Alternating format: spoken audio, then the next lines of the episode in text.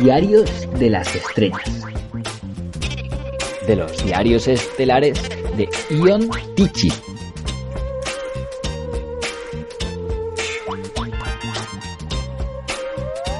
Viaje vigésimo octavo.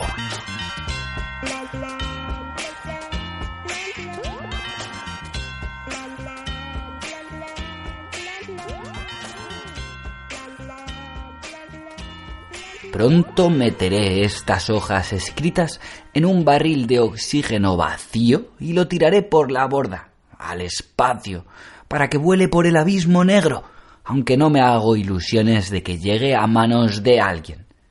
Navigar en necese est, pero este viaje desmesurado es capaz de agotar todas las resistencias, incluso la mía. Estoy volando y volando desde hace años y no se ve el final. Lo peor es que el tiempo se embrolla, se cruza y penetro en unas ramificaciones y bucles que no son ni futuro ni pasado, aunque a veces huelen a medioevo. Existe un método especial para salvar la razón en una soledad excesiva, concebido por mi abuelo Cosma, que consiste en crear en la imaginación una cierta cantidad de compañeros, incluso de uno y otros sexos, guardar la coherencia y conservar siempre a los mismos. También mi padre se servía de él, aunque a veces resulta arriesgado. En el silencio de la nave, esos compañeros se vuelven demasiado independientes. Hay dificultades y complicaciones. Unos cuantos atentaron contra mi vida y tuve que pelear. Mi camarote parece un campo de batalla. Pero no pude interrumpir la aplicación del método por lealtad hacia mi abuelo. Gracias a Dios, murieron y ahora tengo un momento de respiro. Creo que empezaré a relatar, como varias veces había planteado, una breve crónica de mi linaje, para encontrar las fuerzas como Anteo allá en las generaciones pasadas. El fundador de la línea principal de los Tichi fue Anonymous, rodeado de un misterio estrechamente relacionado con la famosa paradoja de Einstein sobre dos hermanos gemelos, uno de los cuales viaja por el cosmos, mientras que el otro se queda en la Tierra. A la vuelta, el viajero resulta ser más joven que su hermano, que se había quedado en casa. Cuando se emprendieron los primeros experimentos para zanjar esa paradoja, se propusieron como voluntarios dos jóvenes, Gaspar y Ezequiel, a causa de una confusión en el momento de arrancar, los metieron a ambos en el cohete. El experimento fracasó, evidentemente, y lo que fue peor, el cohete volvió al cabo de un año con un solo hombre a bordo. Este manifestó con gran dolor que su hermano se había asomado demasiado cuando el cohete pasaba por encima de Júpiter. Ni las palabras ni el dolor parecían dignos de fe, y al son de una encarnizada campaña de prensa, el joven fue acusado de fratívoro. De cuerpo del delito sirvió al fiscal un libro de recetas de cocina, encontrado en el cohete con un párrafo subrayado con lápiz rojo. Cómo se adoban las carnes en el vacío. Se encontró, sin embargo, un hombre noble e inteligente que se encargó de la defensa. Según su consejo, el acusado no debía abrir la boca durante el proceso pasara lo que pasase. En efecto, a pesar de su mala fe, el tribunal no pudo condenar a mi antepasado, ya que en la sentencia del veredicto debe figurar el nombre y el apellido del reo. Las viejas crónicas dan diversas versiones en cuanto al apellido. Unas dicen que era un verdadero nombre de familia, llevado por él ya antes del suceso. Según otras, era un apodo, procedente del principio de silencio que había adoptado, ya que guardó el incógnito hasta la muerte. De hecho, debía de llamarse Zichi, que en polaco significa silencioso, pero al notario se le trababa la lengua. La suerte de aquel antepasado mío no fue envidiable. Los calumniadores y los mentirosos, que siempre abundan, afirmaban que durante el juicio cada vez que se nombraba al hermano, el acusado se relamía los labios y ni siquiera detenía sus difamaciones el hecho de que no se sabía quién era hermano de quién. De la existencia ulterior de mi antepasado no sé gran cosa, tuvo 18 hijos y su fortuna fue variable, hasta tal punto que se ganó la vida durante una temporada como vendedor ambulante de escafandras para niños. En la vejez se convirtió en finalizador de obras literarias. Por ser una profesión poco conocida, tengo que explicar que consiste en cumplir los deseos expresados por los aficionados a la novela y al drama. Al aceptar un encargo, el finalizador debe compenetrarse con el ambiente, estilo y espíritu de la obra, a la cual añade un desenlace distinto del escrito por el autor. En los archivos de la familia se conservaron unos borradores que demuestran los grandes talentos artísticos del primer Tichi. Hay en ellos unas versiones de Otelo donde Desdémona estrangula al moro y otras en las que ella y Yago viven juntas, muy enamorados. Hay variantes del infierno dantesco, donde las personas sometidas a tormento llevan nombres indicados por el que hizo el encargo. En términos generales, los finales trágicos originales rara vez eran sustituidos por unos finales felices. Lo más frecuente era lo contrario. Los ricos refinados encargaban a mi antecesor unos desenlaces donde en el último momento no se salvaba la virtud, sino que, por el contrario, triunfaba el mal. Aquellos peticionarios acaudalados abrigaban indudablemente unas intenciones despreciables. A pesar de ello, mi tatarabuelo, aun cumpliendo sus exigencias, creaba verdaderos primores artísticos, más próximos a las verdades de la vida que las obras de los mismos autores.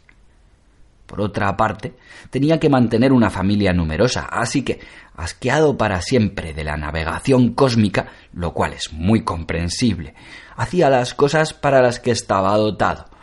Empezando por él, aparecía en nuestra familia el tipo de hombre de talento, introvertido, de mentalidad original e incluso propensa a veces a las extravagancias, tenaz en la persecución de los fines que se había propuesto encontré en el archivo familiar cantidades de documentos que confirman estos rasgos característicos.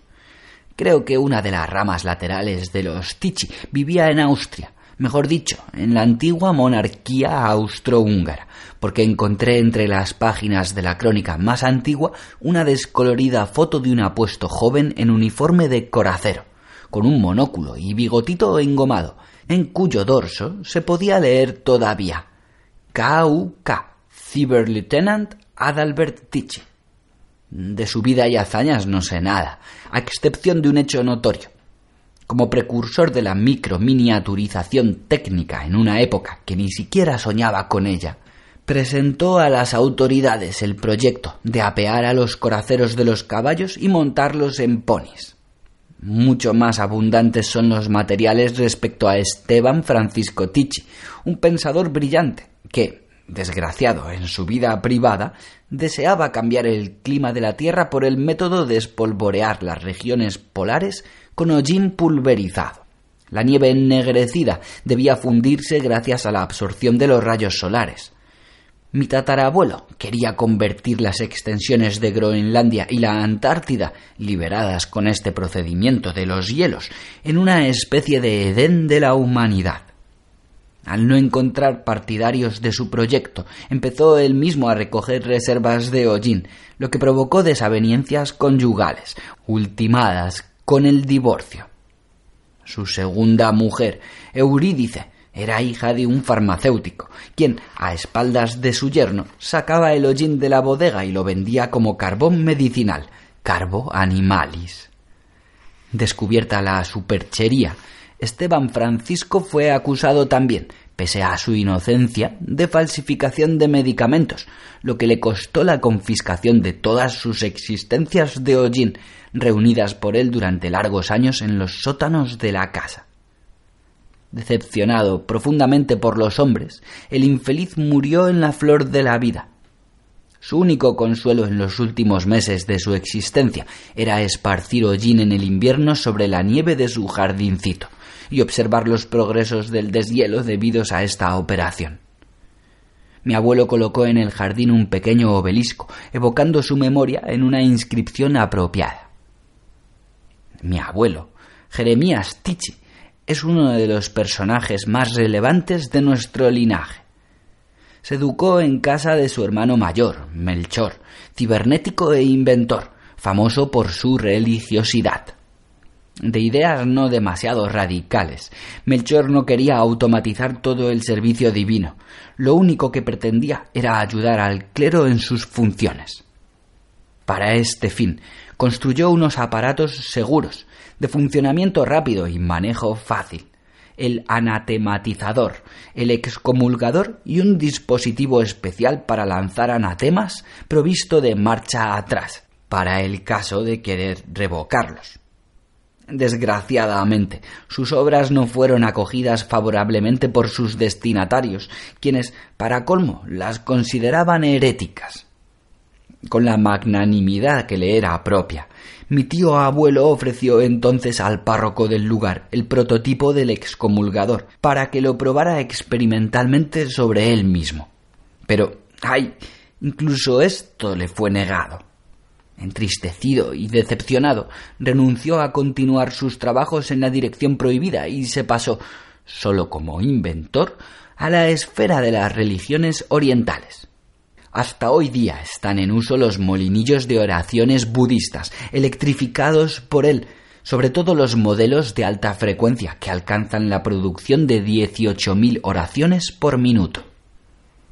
Jeremías, contrariamente a Melchor, no tenía en su carácter ni un ápice de rasgos conciliatorios. No terminó la escuela y continuó sus estudios en casa, sobre todo en el sótano, que iba a desempeñar un papel tan importante en su vida. Era un hombre extraordinariamente consecuente con sus ideas. A la edad de nueve años tomó la decisión de crear la teoría universal de todo y no se dejó desanimar. La notable dificultad de formular los pensamientos, experimentada por él desde la infancia, aumentó después de un fatal accidente que sufrió en la calle. Una apisonadora le aplastó la cabeza, pero ni siquiera la invalidez le apartó de la filosofía. Jeremías determinó convertirse en un Demóstenes del pensamiento, o más bien en un Stephenson, pues así como al inventor de la locomotora, que por sí mismo no se movía con una rapidez excesiva, se le ocurrió obligar al vapor a mover unas ruedas, mi abuelo quiso obligar a la electricidad a mover las ideas. Hubo quienes deformaron su concepto, imputando a su autor la intención de conseguirlo apaleando a los electrocerebros. Su lema, según los calumniadores, era duro con las válvulas. Es una alteración vergonzosa de su pensamiento. Sencillamente, Jeremías tuvo la desgracia de aparecer con sus teorías demasiado pronto. El pobre sufrió mucho a lo largo de su vida. La gente hacía en las paredes de su casa unas pintadas injuriosas tales como pegamujeres, verdugo de cerebros, etc. Los vecinos le denunciaban por perturbar el descanso nocturno con ruidos y juramentos que atravesaban los muros del sótano, y se atrevían incluso a afirmar que atentaba contra la vida de sus hijos, esparciendo por el suelo caramelos envenenados. A Jeremías, en efecto, no le gustaban los niños, como tampoco a Aristóteles. Pero los caramelos estaban destinados a las cornejas que devastaban el jardín, como lo demostraban las inscripciones en sus envoltorios. En cuanto a las blasfemias que, según las denuncias, enseñaba a sus aparatos, se trataba sólo de las exclamaciones de desaliento que se le escapaban durante las extenuantes tareas en el laboratorio si sus resultados no le satisfacían. Por cierto, no era prudente por su parte el servirse, en los folletos editados a sus expensas, de términos campechanos y algo vulgares, ya que el lector, al tropezar con el contexto de estudios sobre sistemas electrónicos con expresiones como dale a la lámpara, trompazo y que se vaya a la porra, podía desorientarse por completo. Era también por espíritu de contradicción, estoy seguro, si contaba una historia fantasiosa sobre su modo de no proceder a una programación sin un buen palo. Mi abuelo era todo un tipo original, lo que no le facilitaba la convivencia con la gente. No todos sabían apreciar su sentido del humor, de ahí el asunto del lechero y los dos carteros, que de todos modos se hubieran vuelto locos, no lo dudo, a causa de una tara hereditaria, tanto más cuanto que los esqueletos tenían ruedas y la zanja medía apenas dos metros y medio de profundidad. Sin embargo, ¿quién es capaz de comprender los embrollados senderos de la genialidad? Se decía que había despilfarrado toda su fortuna comprando cerebros electrónicos solo para destrozarlos, y que en el patio de su casa había montones de esa chatarra. ¿Era acaso culpa suya si los electrocerebros de aquel entonces no podían cumplir su cometido por ser demasiado limitados y endebles? De no romperse con tanta facilidad, le habrían conducido finalmente, de ello estoy convencido, a la creación de la teoría universal de todo. La derrota no desacredita, ni mucho menos, la grandiosidad de la idea de Jeremías. En cuanto a sus complicaciones matrimoniales, la mujer que había desposado estaba bajo la fuerte influencia de unos vecinos malévolos que la instigaron a hacer declaraciones falsas. Por otra parte, los choques eléctricos son saludables para el carácter. Mi abuelo se sentía abandonado y convertido en objeto de burla también por parte de ciertos especialistas, de horizontes estrechos, como el profesor Brumber, por ejemplo, que puso a Jeremías el apodo de matón eléctrico, porque éste usó una vez la bobina de inducción de manera inadecuada. Brumber era un hombre malo y de poco valor, lo que no libró a Jeremías de pagar con cuatro años de interrupción del trabajo un breve momento de cólera más que justificada. Todo esto porque no le acompañó el éxito. En el caso contrario, ¿quién se interesaría por los defectos de sus maneras, costumbres y estilos? ¿Quién divulga chismes sobre la vida privada de Newton o Arquímedes? Desgraciadamente, Jeremías fue un precursor demasiado temprano y tuvo que pagarlo.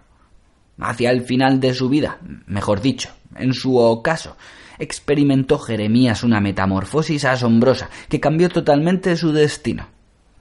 El hombre se encerró a cal y canto en su sótano, quitando previamente de en medio todos los restos de aparatos, y se quedó entre cuatro paredes desnudas, donde no había más que un catre de tablones, un tosco taburete y un trozo de raíl viejo de ferrocarril, permaneciendo en este encierro voluntario, o cárcel, hasta la muerte.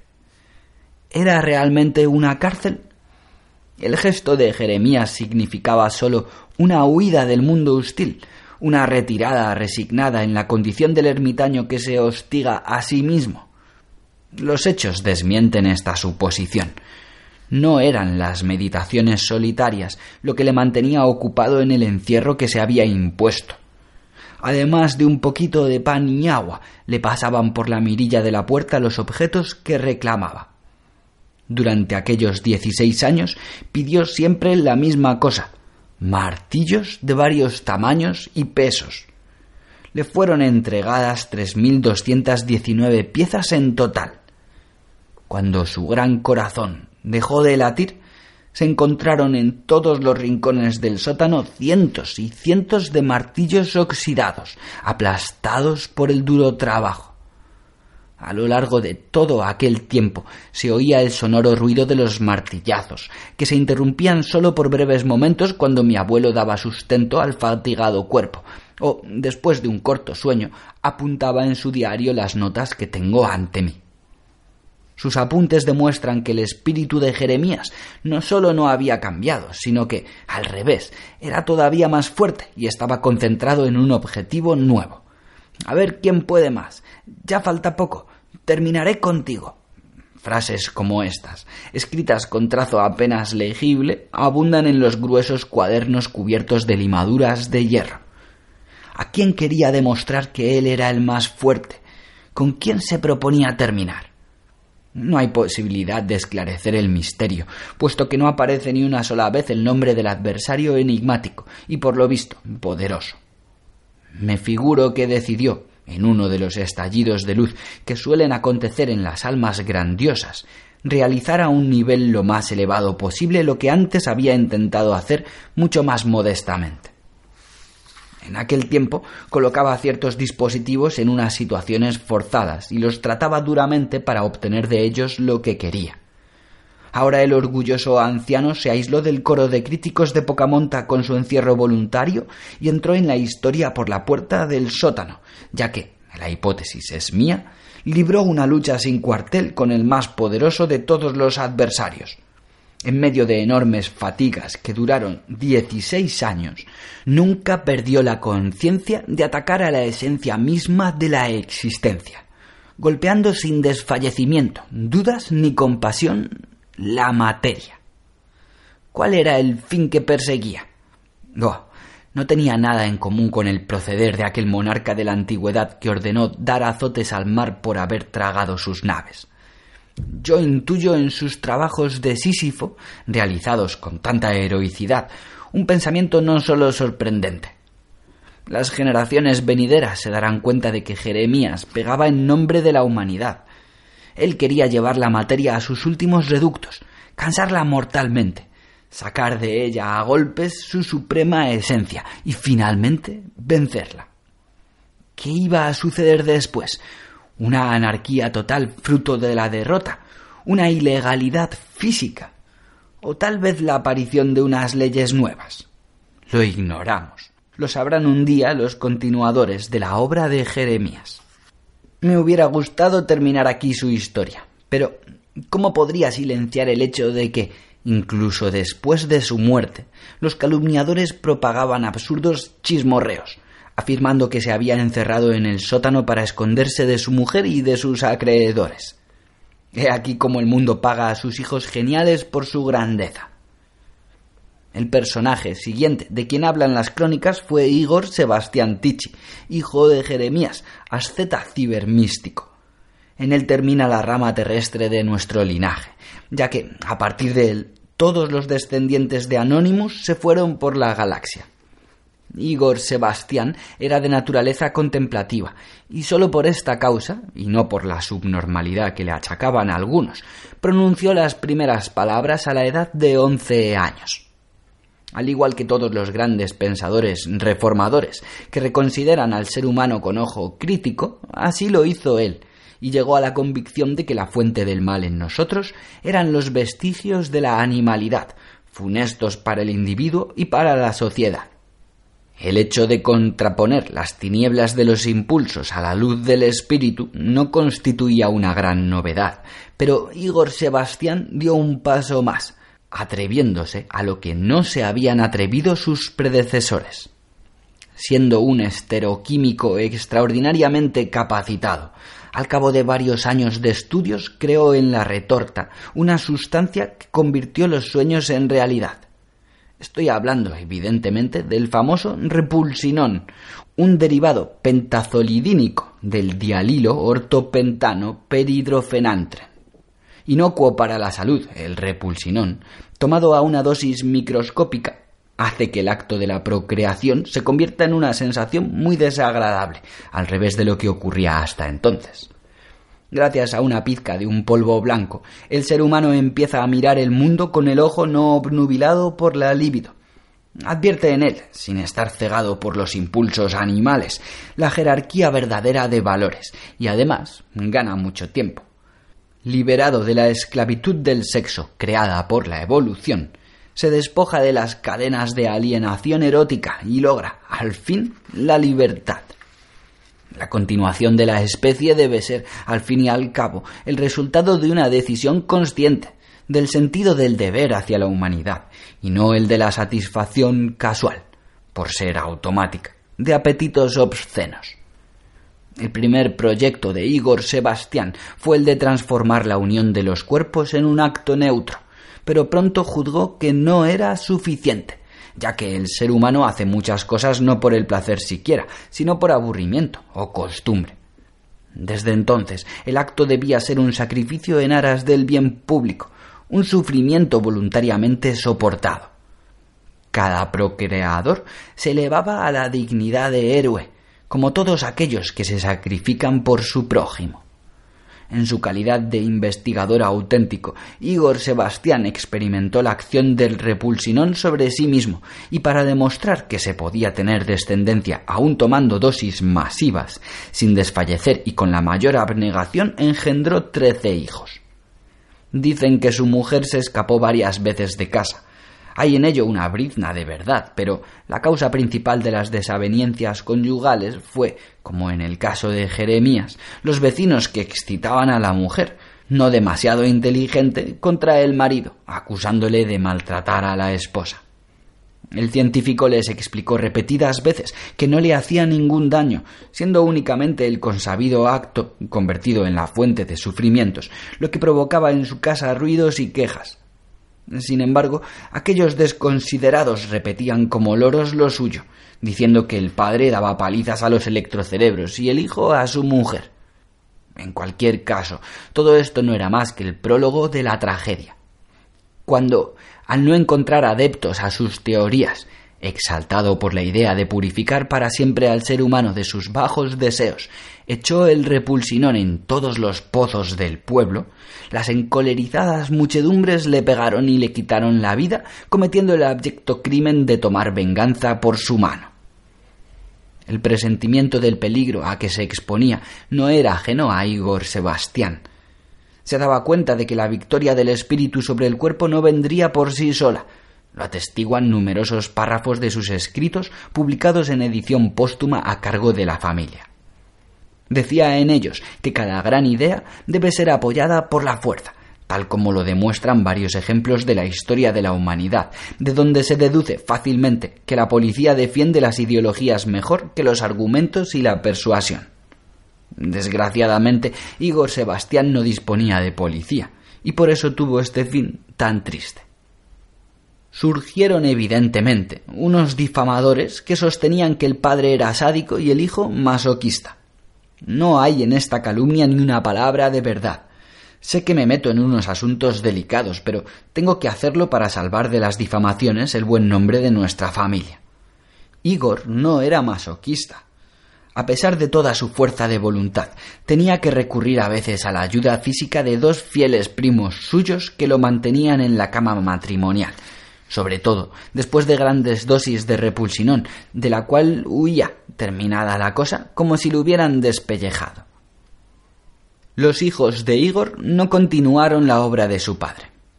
El mayor se ocupó durante un tiempo de la síntesis del ectoplasma, sustancia bien conocida por los espiritistas que los mediums emiten en trance, pero no la logró. ¿Por qué? Como decía, la margarina, la materia prima a base, no era lo bastante pura.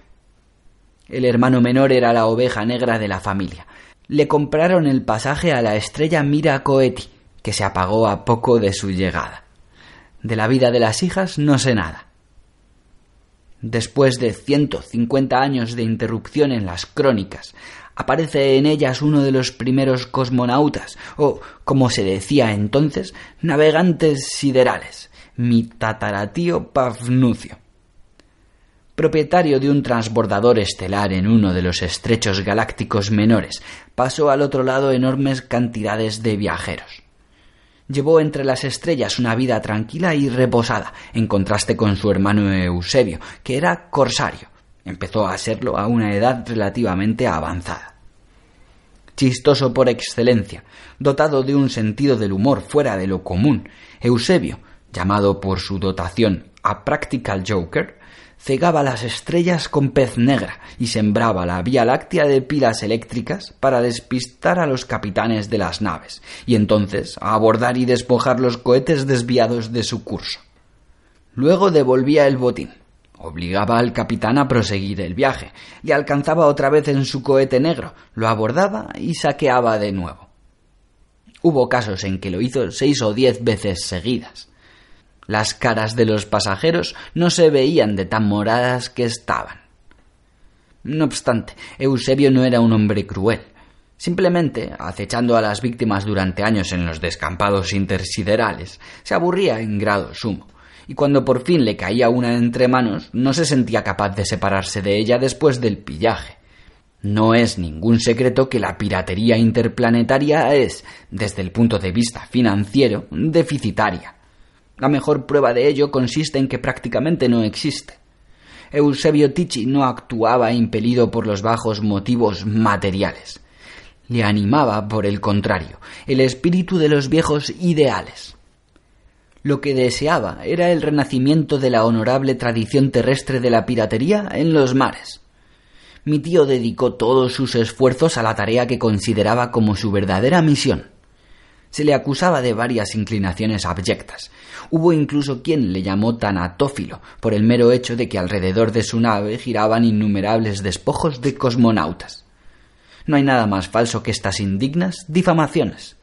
Lo que ocurre simplemente es que en el espacio no se puede dar sepultura a un finado y la única solución es la de empujarlo a través de la escotilla del cohete.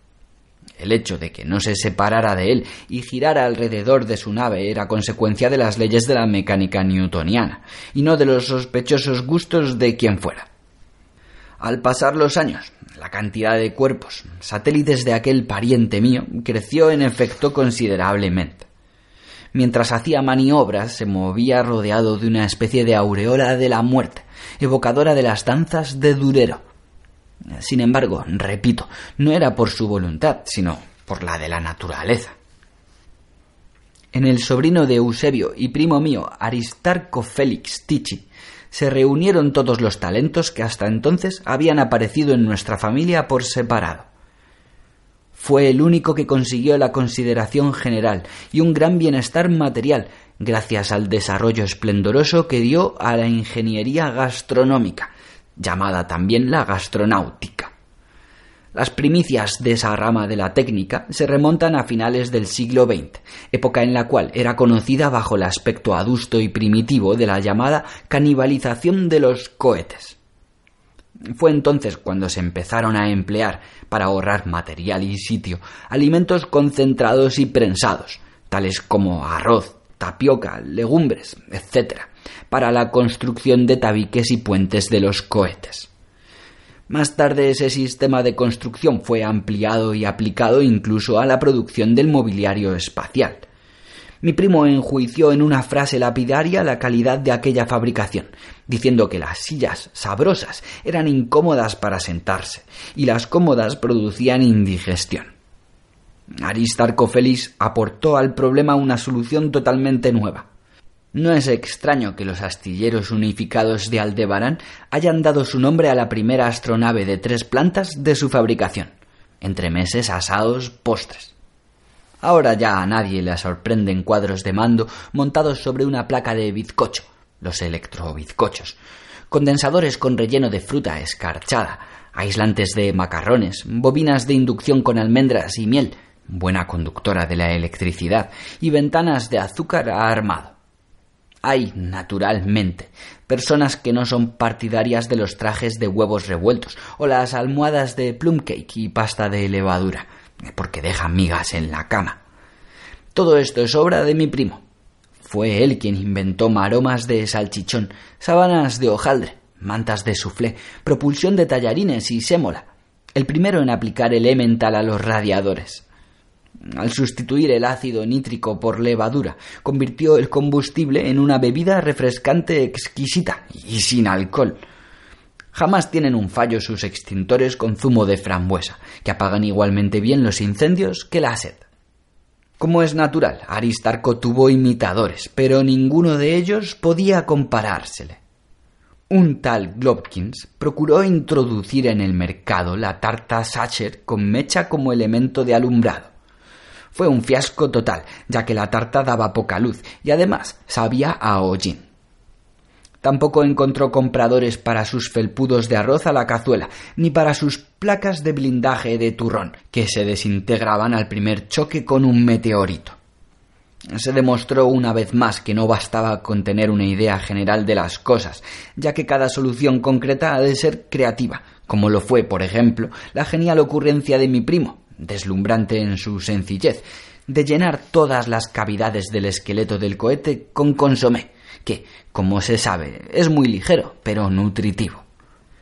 Los precursores de esta técnica nos decían, todavía no hace mucho, cuando ya no podíamos soportar ni la vista de croquetas de algas y sopitas de musgos y líquenes, que estos eran los únicos alimentos que podía llevar la humanidad hacia las estrellas.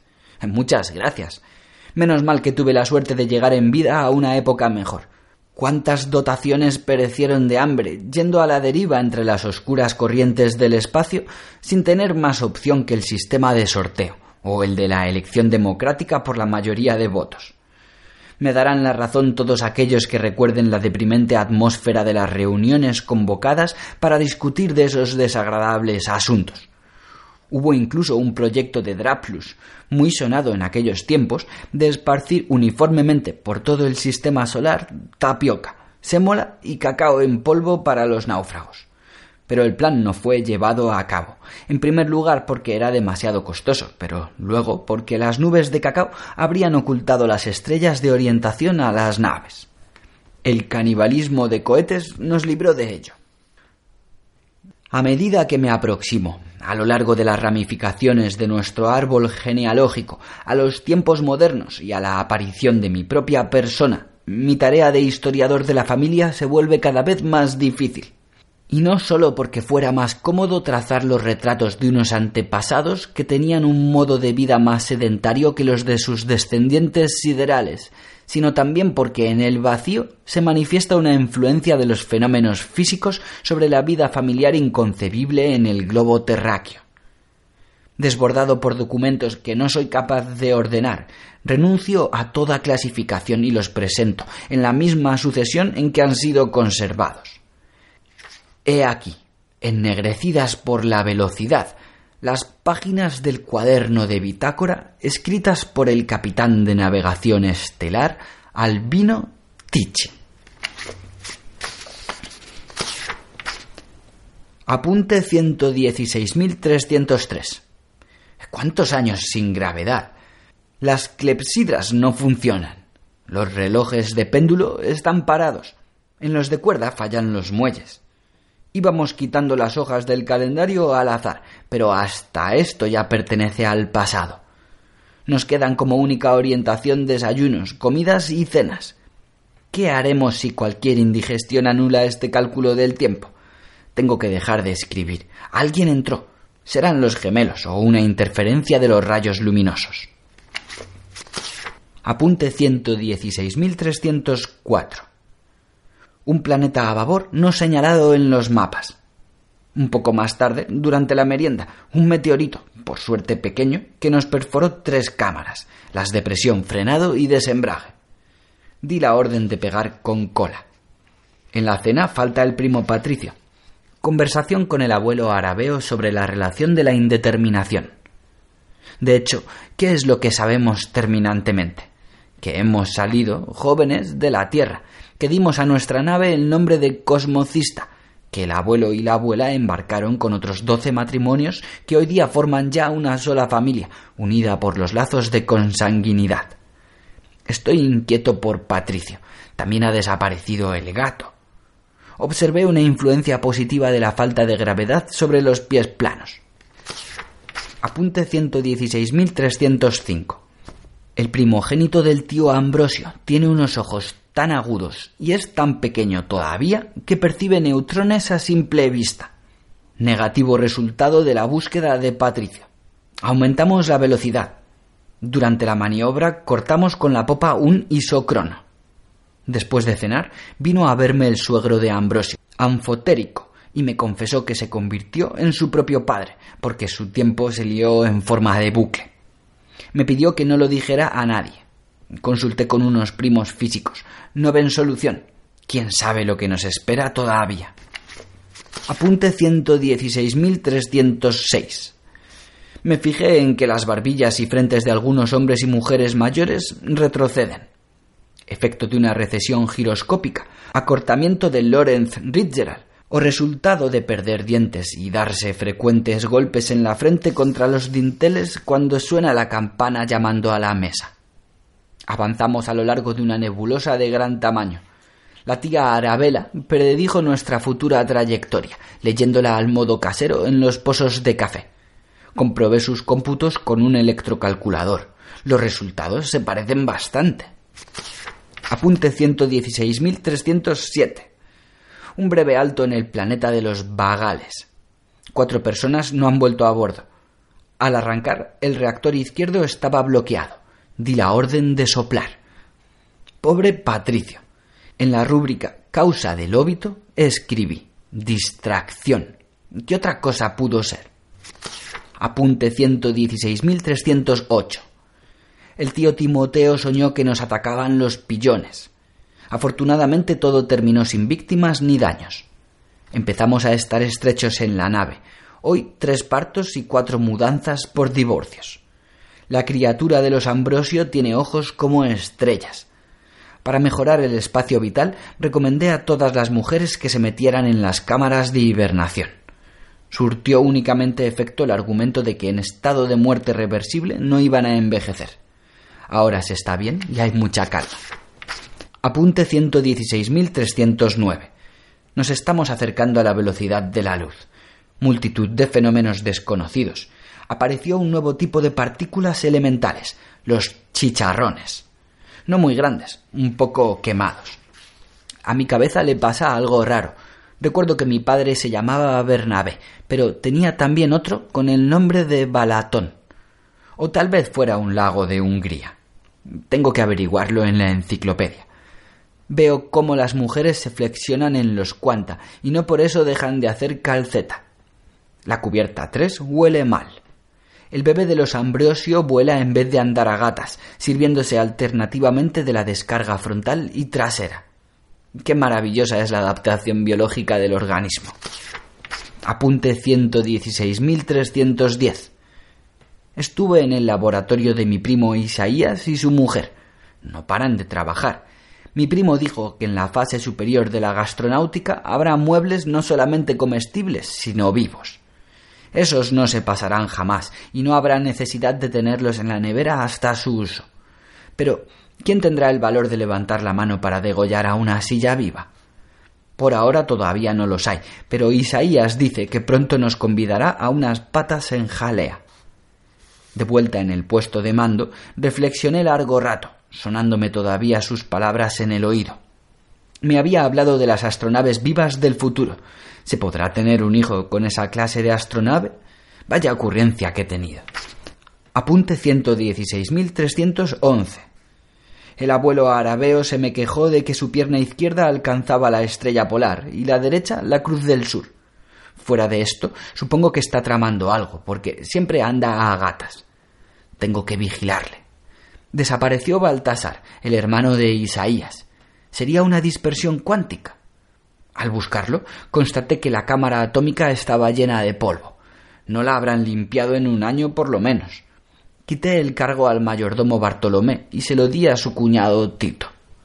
Por la noche, en el salón, durante la actuación de la tía Melania, estalló de repente el abuelo.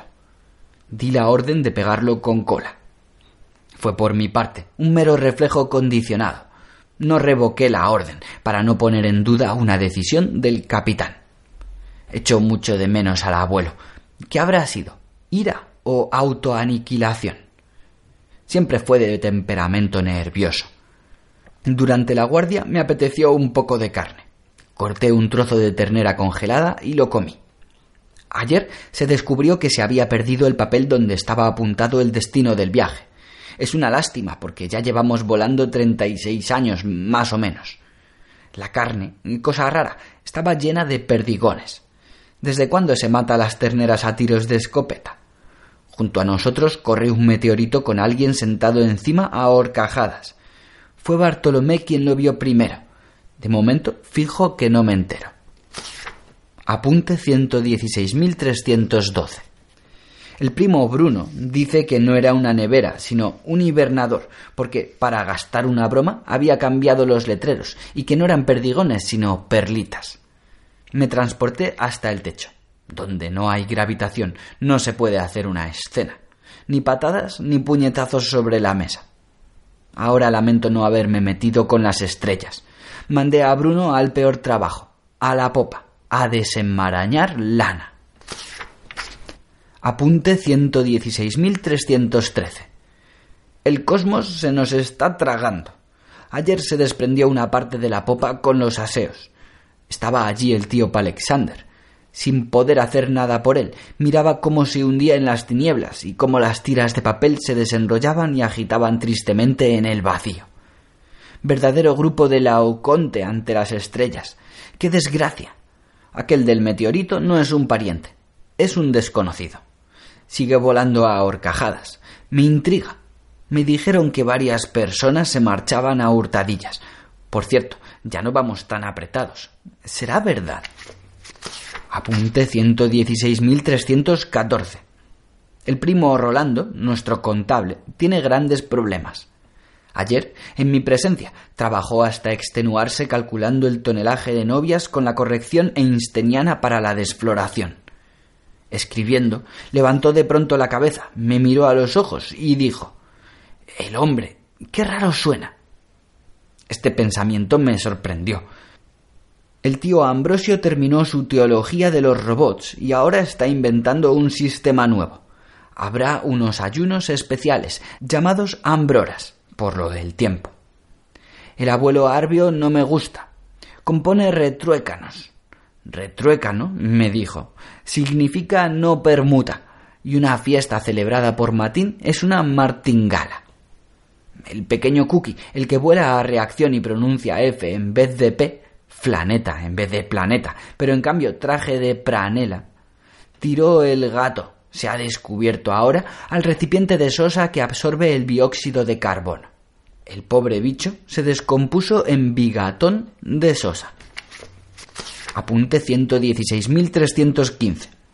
Encontré hoy ante mi puerta a un recién nacido, con un papelito prendido a los pañales. Es tuyo. No sé nada. Será un concurso de circunstancias. Le hice un colchón de actas viejas en el cajón. Apunte 116.316. En el cosmos se pierden montones de calcetines y pañuelos, y además el tiempo se descompone por completo. Advertí mientras desayunábamos que ambos abuelos eran mucho más jóvenes que yo. Hubo también casos de tiólisis. Di al primo la orden de hacer un balance. Han abierto los hibernadores. Estoy descongelando a todos. Muchas mujeres tienen constipado, ronqueras, narices amoratadas e hinchadas, orejas encarnadas. Algunas prorrumpieron en llantos espasmódicos. No pude remediarlo. El hecho más sorprendente, entre los resucitados, hay una ternera, pero falta la tía Matilde. Es posible que Bruno en verdad no bromeara, es decir, que bromease de veras. Apunte 116.317. Delante de la cámara atómica hay un camarín. Mientras estuve sentado allí, tuve una graciosa ocurrencia, que a lo mejor nunca hemos arrancado y pasamos todo el tiempo sin movernos de la Tierra. Pero no, tendríamos la gravedad. Esta reflexión me tranquiliza. En cualquier caso, averigüé qué era lo que tenía en la mano. Un martillo. A lo mejor me llamo Jeremías. Hemos dejado muy atrás el principio de Pauli, según el cual una persona solo puede ser habitada por una individualidad a la vez. Pienso, por ejemplo, en la carrera de relevos maternal, cosa corriente para nosotros en el cosmos, cuando varias mujeres dan sucesivamente a luz el mismo niño. Esto se aplica también a los padres, a causa de la enorme velocidad. Cookie, hasta hace poco tan pequeño, me envió al techo cuando chocamos de frente en el comedor, queriendo coger ambos a la vez el tarro de mermelada. ¿Cómo corre el tiempo? Por más embrollado, retorcido e incluso hecho bucles que esté. Apunte 116.318. Arabeo me contó que tuvo siempre una ilusión íntima de que las estrellas y planetas tenían solo una cara, la que está vuelta hacia nosotros, y que del otro lado no había más que unos soportes polvorientos de tablones y cables. Eso fue lo que le alentó a viajar a las estrellas. Me informó en la misma ocasión de que algunas mujeres ponían cosas en los arcones.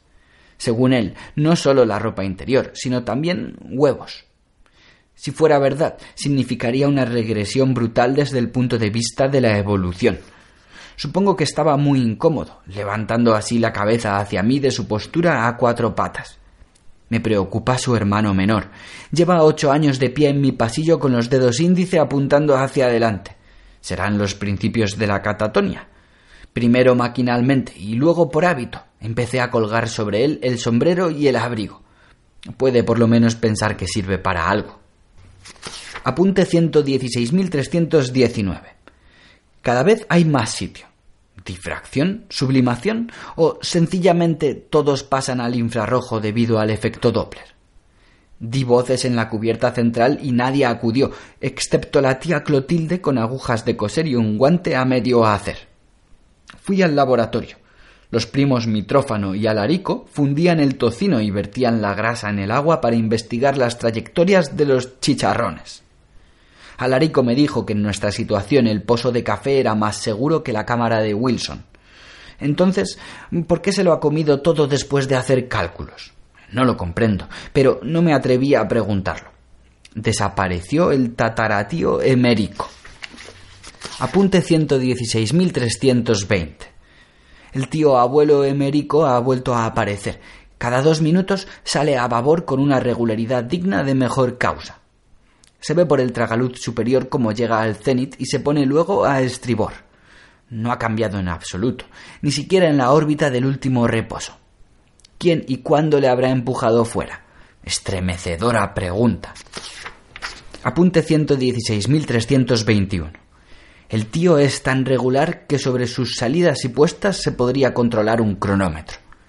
Lo más extraño es que empezó a dar la hora sonando. No puedo comprenderlo. Apunte 116.322. Sencillamente, en el punto más bajo de su órbita, se engancha con los pies en la superficie del fuselaje y las puntas de las suelas o los tacones saltan sobre los remaches del blindaje. Hoy, después del desayuno, dio las trece casualidad o mal presagio. El meteorito del hombre desconocido se alejó un poco, pero sigue nuestro curso.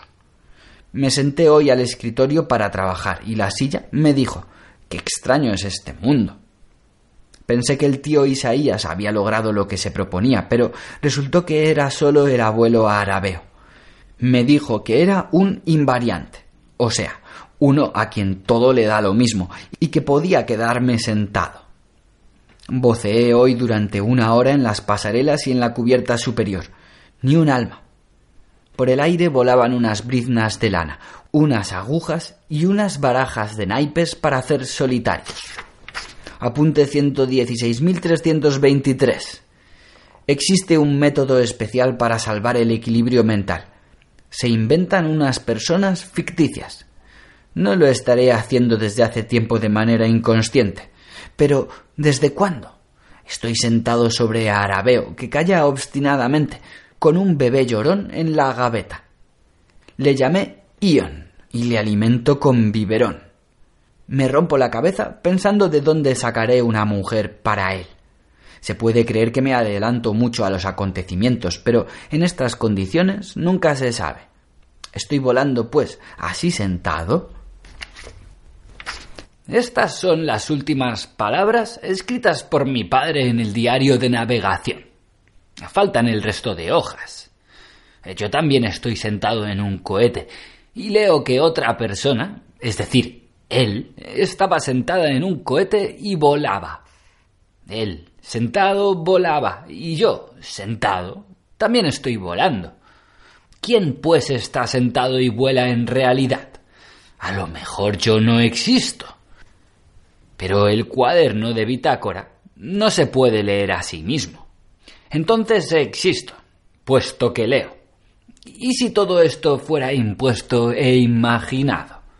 ¿Qué cosas se me ocurren tan raras? Digamos que él no estaba sentado y no volaba. Y yo sí, sigo volando sentado. Es decir, sentado vuelo. De eso estoy seguro. ¿Lo estoy de veras? La única seguridad que tengo es la de estar leyendo cosas sobre alguien que está sentado y vuela. En cambio, ¿cómo conseguir la seguridad en lo que se refiere a mi propio vuelo y asiento? El cuartito es muy modesto, casi un cuchitril.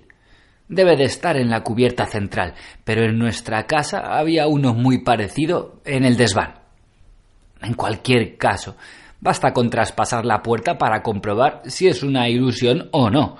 Pero, ¿y si se tratara de una ilusión y lo que yo viera fuera una continuación de ella?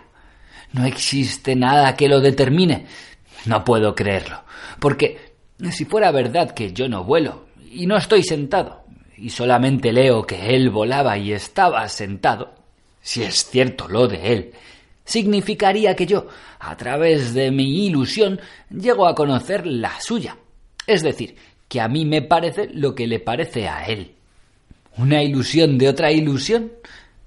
De acuerdo, pero él escribía también cosas sobre alguien que volaba sentado a horcajadas en un meteorito. Eso ya no es lo mismo. A mí me parece que a él le parecería lo que el otro hacía a horcajadas. Y si a aquel también le parecía, ya no sacaremos nada en limpio. Me duele la cabeza. Y otra vez, como ayer y anteayer, tengo que pensar en cardenales y narices amoratadas, en unos ojos del color del Danubio azul y ternera color violeta. ¿Por qué? Y sé que cuando de noche acelere el vuelo, pensaré en los huevos revueltos, mejor dicho, en los huevos fritos con yemas muy grandes, en zanahorias, miel y los talones de la tía Marieta, igual que cada noche. Ay, ya entiendo. Es el efecto del desplazamiento del pensamiento, una vez hacia el ultravioleta, otra vez a través del amarillo hacia el infrarrojo, o sea, el efecto psíquico de Doppler. Importantísimo. Esta sería la prueba de que estoy volando. La prueba por el movimiento. Demostratio ex motu, como decían los escolásticos. Sí, pues sí, estoy volando de veras. Sí, pero a cualquier persona se le puede ocurrir pensar en huevos, talones y cardenales. No es ninguna prueba concluyente, solo se trata de una suposición. ¿Qué queda, pues? El solipsismo. Solamente existo yo, sin volar a ninguna parte. Muy bien, pero esto significaría que no existió Anonymous Tichi, ni Jeremías, ni Igor, ni Esteban, ni Albino, que no hubo Bernabé, Eusebio, Cosmocista, que nunca estuve en el cajón del escritorio paterno, ni que mi padre volara montado en Arabeo. Y esto no, esto no es posible.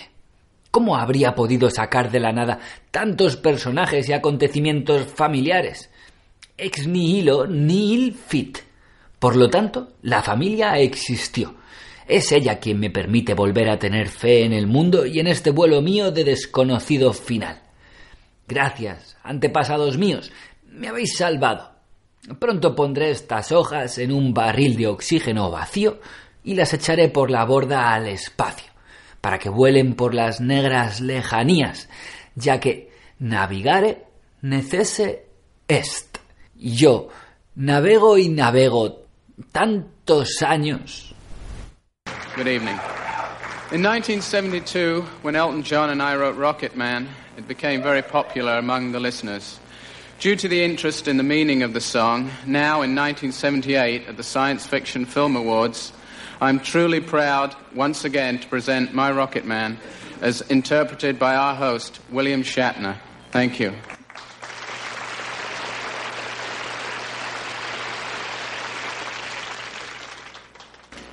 Packed my bags. Last night, pre flight. Zero hour. 9 a.m. And I'm going to be high.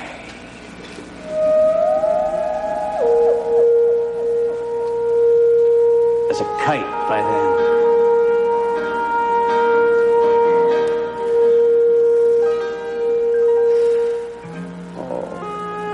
The earth so much. I miss my wife. It's lonely out in space on such a time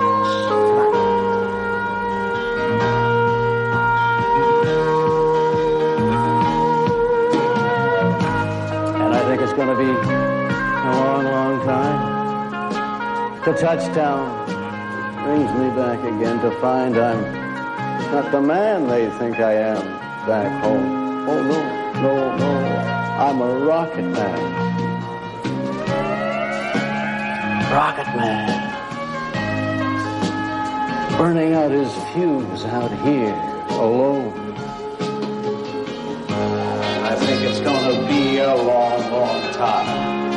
touchdown, bring me round again and find I'm not the man they think I am at home. Oh, no, no, no. I'm a rocket man. Rocket man. Burning out his fuse out here alone.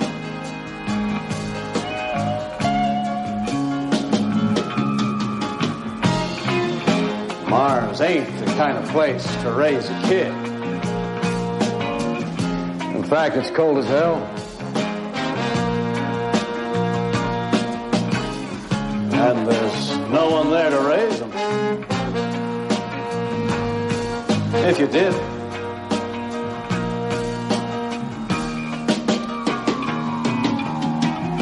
And all this science, I don't understand. It's just a job. Five days a week. Rocket. A rocket man.